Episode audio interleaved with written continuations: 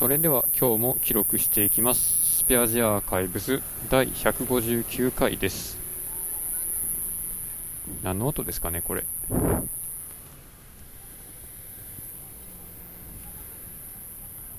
日は9月の5日。時刻は20時頃です。駐車場の前の木からずっとこの音が鳴ってるんですけどこれはセミなんでしょうか。セミって梅雨の前に鳴くんでしょうかね。鳴くというか出てくるんでしょうかね。まあその辺全く詳しくないのでわからないのですがずっと途切れずに一定の音を出し続けるっていうのは生き物にできることなんでしょうかね。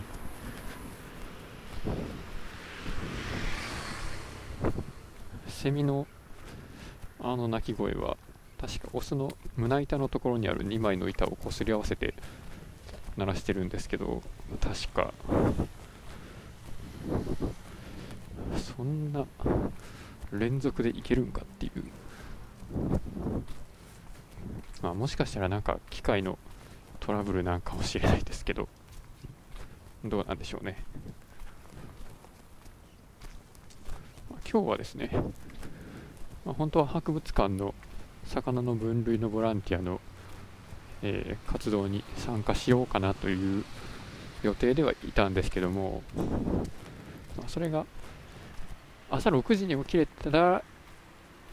行こうと思ってたんですけど起きたら7時だったので、まあ、諦めて今日は庭の手入れを進めることにしました。まあ本当は昨日の時点で、まあ、今日のボランティアは参加はせずに庭やろうかなと思ってたので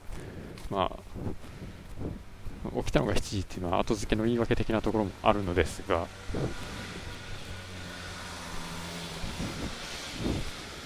まあでも遅刻するぐらいだったらもうその日は行かないみたいな気持ちと遅れてでも参加することに意味があるっていう気持ちとそれらが天秤にかけられた結果、まあ、行かないとか行くとか、まあ、そういうのをなんかその都度違う選択をしているような気がします。ほんとなんかあの、まあ、バイクでその博物館に向かっててそのまま天気が良かったので水がずっと走ってて、まあ、そのまま博物館に行かずに帰るみたいなことが、まあ、たまにあったりとか、まあ、寝坊したので行かないとか逆に寝坊したから霧のいい昼から行くとか、まあ、そういうパターンもあったりしますね。で、まあ、今日も、まあ、生垣とか生えてきた竹とか笹とかそういうのを切ったりしてたんですが、まあ、やってると向かいの家のおばあちゃんがですね、まあ、これもあった方がいいよねっていうことで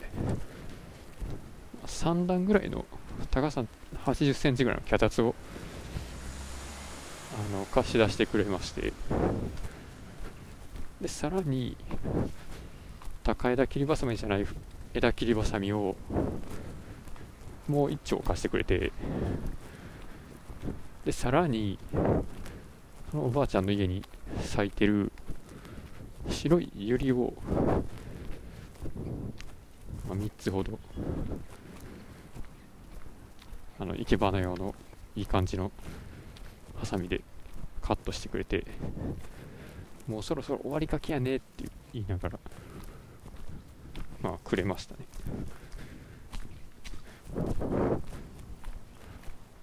でまあ妻がそれを持って、まあ、部屋に飾ってはいるんですけどこの辺りはこれが育ちやすいのかねみたいなことをおばあちゃんが言ってて。まあ毎年、まあ、それが育つんですかね、まあ、また来年も、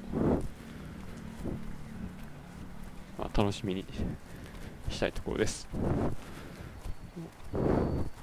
分けてあげるよみたいなこともまあ言ってくれてましたね。という、まあ、なかなかあの温かいご近所の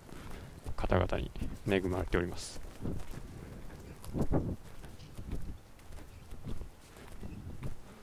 でまあどうもまあ自分のうちの生垣生垣じゃない石垣か。石垣から竹がいろいろ生えてるんですけどその石垣の前の階段のところにも竹の根っこがどうやら回り込んでいるようで、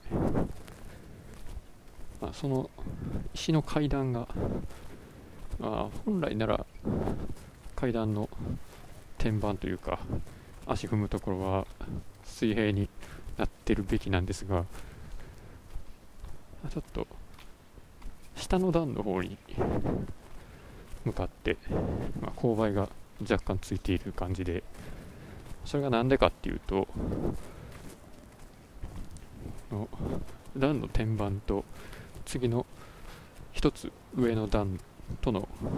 境目の立ち上がりの部分ですね。あそこの下の辺りに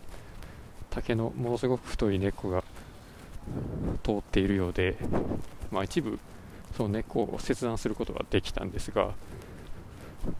あ、その立ち上がりの部分と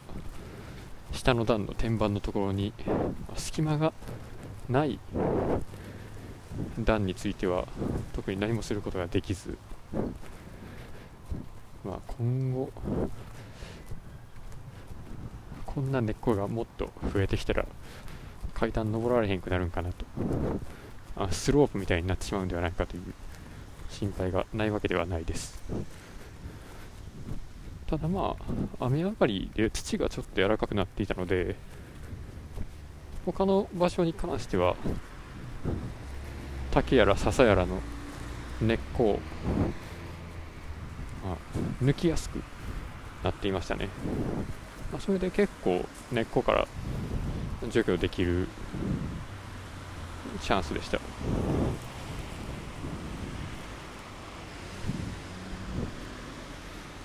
生えてきた笹竹をその都度地上部を切断するっていう、まあ、出る杭は打つ方式の対処を続けているんですが、まあ、これもまあ効果があるといえばあるみたいで。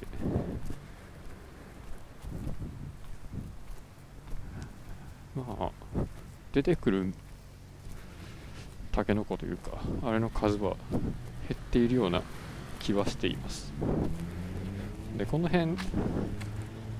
まあ本当に減ってんのか変わってないのかっていうのを比較するためにその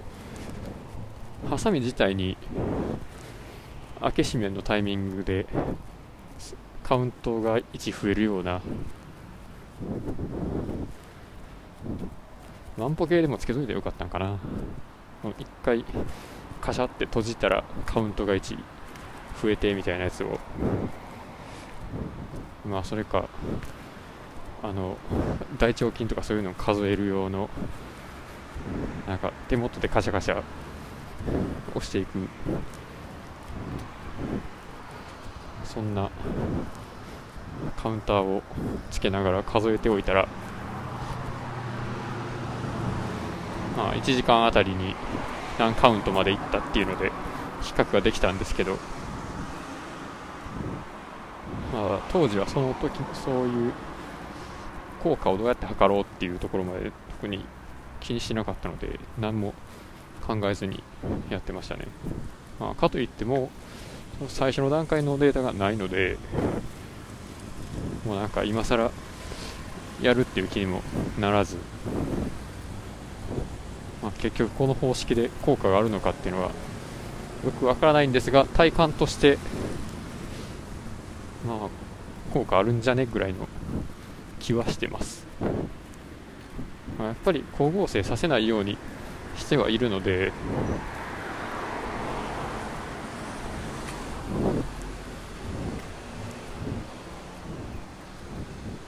まあ当然それだけあの炭素源を同化できずに新しい組織を作ることができないですからね、まあ、もし、まあ、それ以上根っこを伸ばすとか葉っぱの細胞を作るとかっていうのも、まあ、やりにくくはなってるんだろうなとは思うんですが、まあ、どうでしょうね。めっちゃその成長の効率が良くてちょっとの炭素源と、まあ、エネルギーで新しい細胞をどんどん作っていけるのであれば、まあ、竹とか笹の方がちょっとずつ成長していって僕が最終的に負けるっていうことになります。まあ言うて1週間に1回しか切ってないので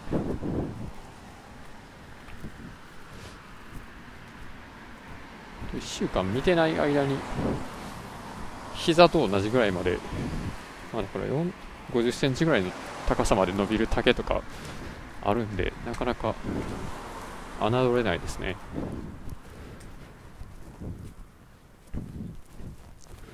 で竹をどうも見てると、まあ、ある程度大きくなった竹を水平に切断してでそっからまた新しい芽みたいなんが何本も生えてきてて、まあ、もしかしたらこのヤマタノオロチみたいなあの首を切断したらそこから何本も新しい首が生えてくるみたいな。あれはヒドラか。のモデルは笹なのかもしれない。っていう。いかにこれまで人類が笹竹と戦ってきたのかっていうのがよくわかる話かなと思います。いやいやいや。でまあそんな笹を見ていると、まあ、その葉っぱの上に、えー、ヒメシロコブゾウムシっていう白いゾウムシが乗っててですね、それに僕はすごいあの衝撃というか、まあ、ちょっと残念さを覚えたんですね。でなぜかというと去年の7月頃ですねあの長野の霧ヶ峰に旅行に行ったんですけどその時まあ、鉱山地帯を散策していた時にその姫城鉱物ゾウムシがいてですね。ああやっぱり高いところで雪降るようなところだったら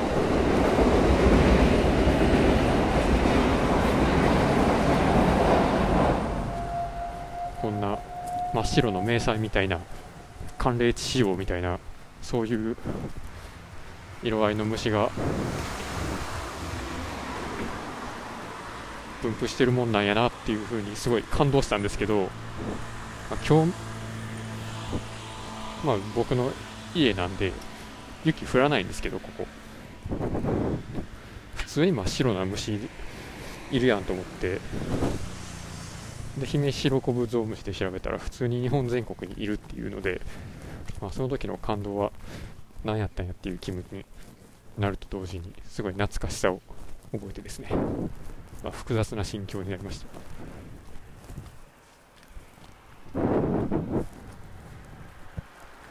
でまあそういう作業を一日やっていたので、まあ、あとは晩ご飯を買ってきて食べるだけなのでさっきパン屋さんに行ったらですね、まあ、なんとそのパン屋さん33周年ボールペンを作ったのでもらってくださいっていうことで、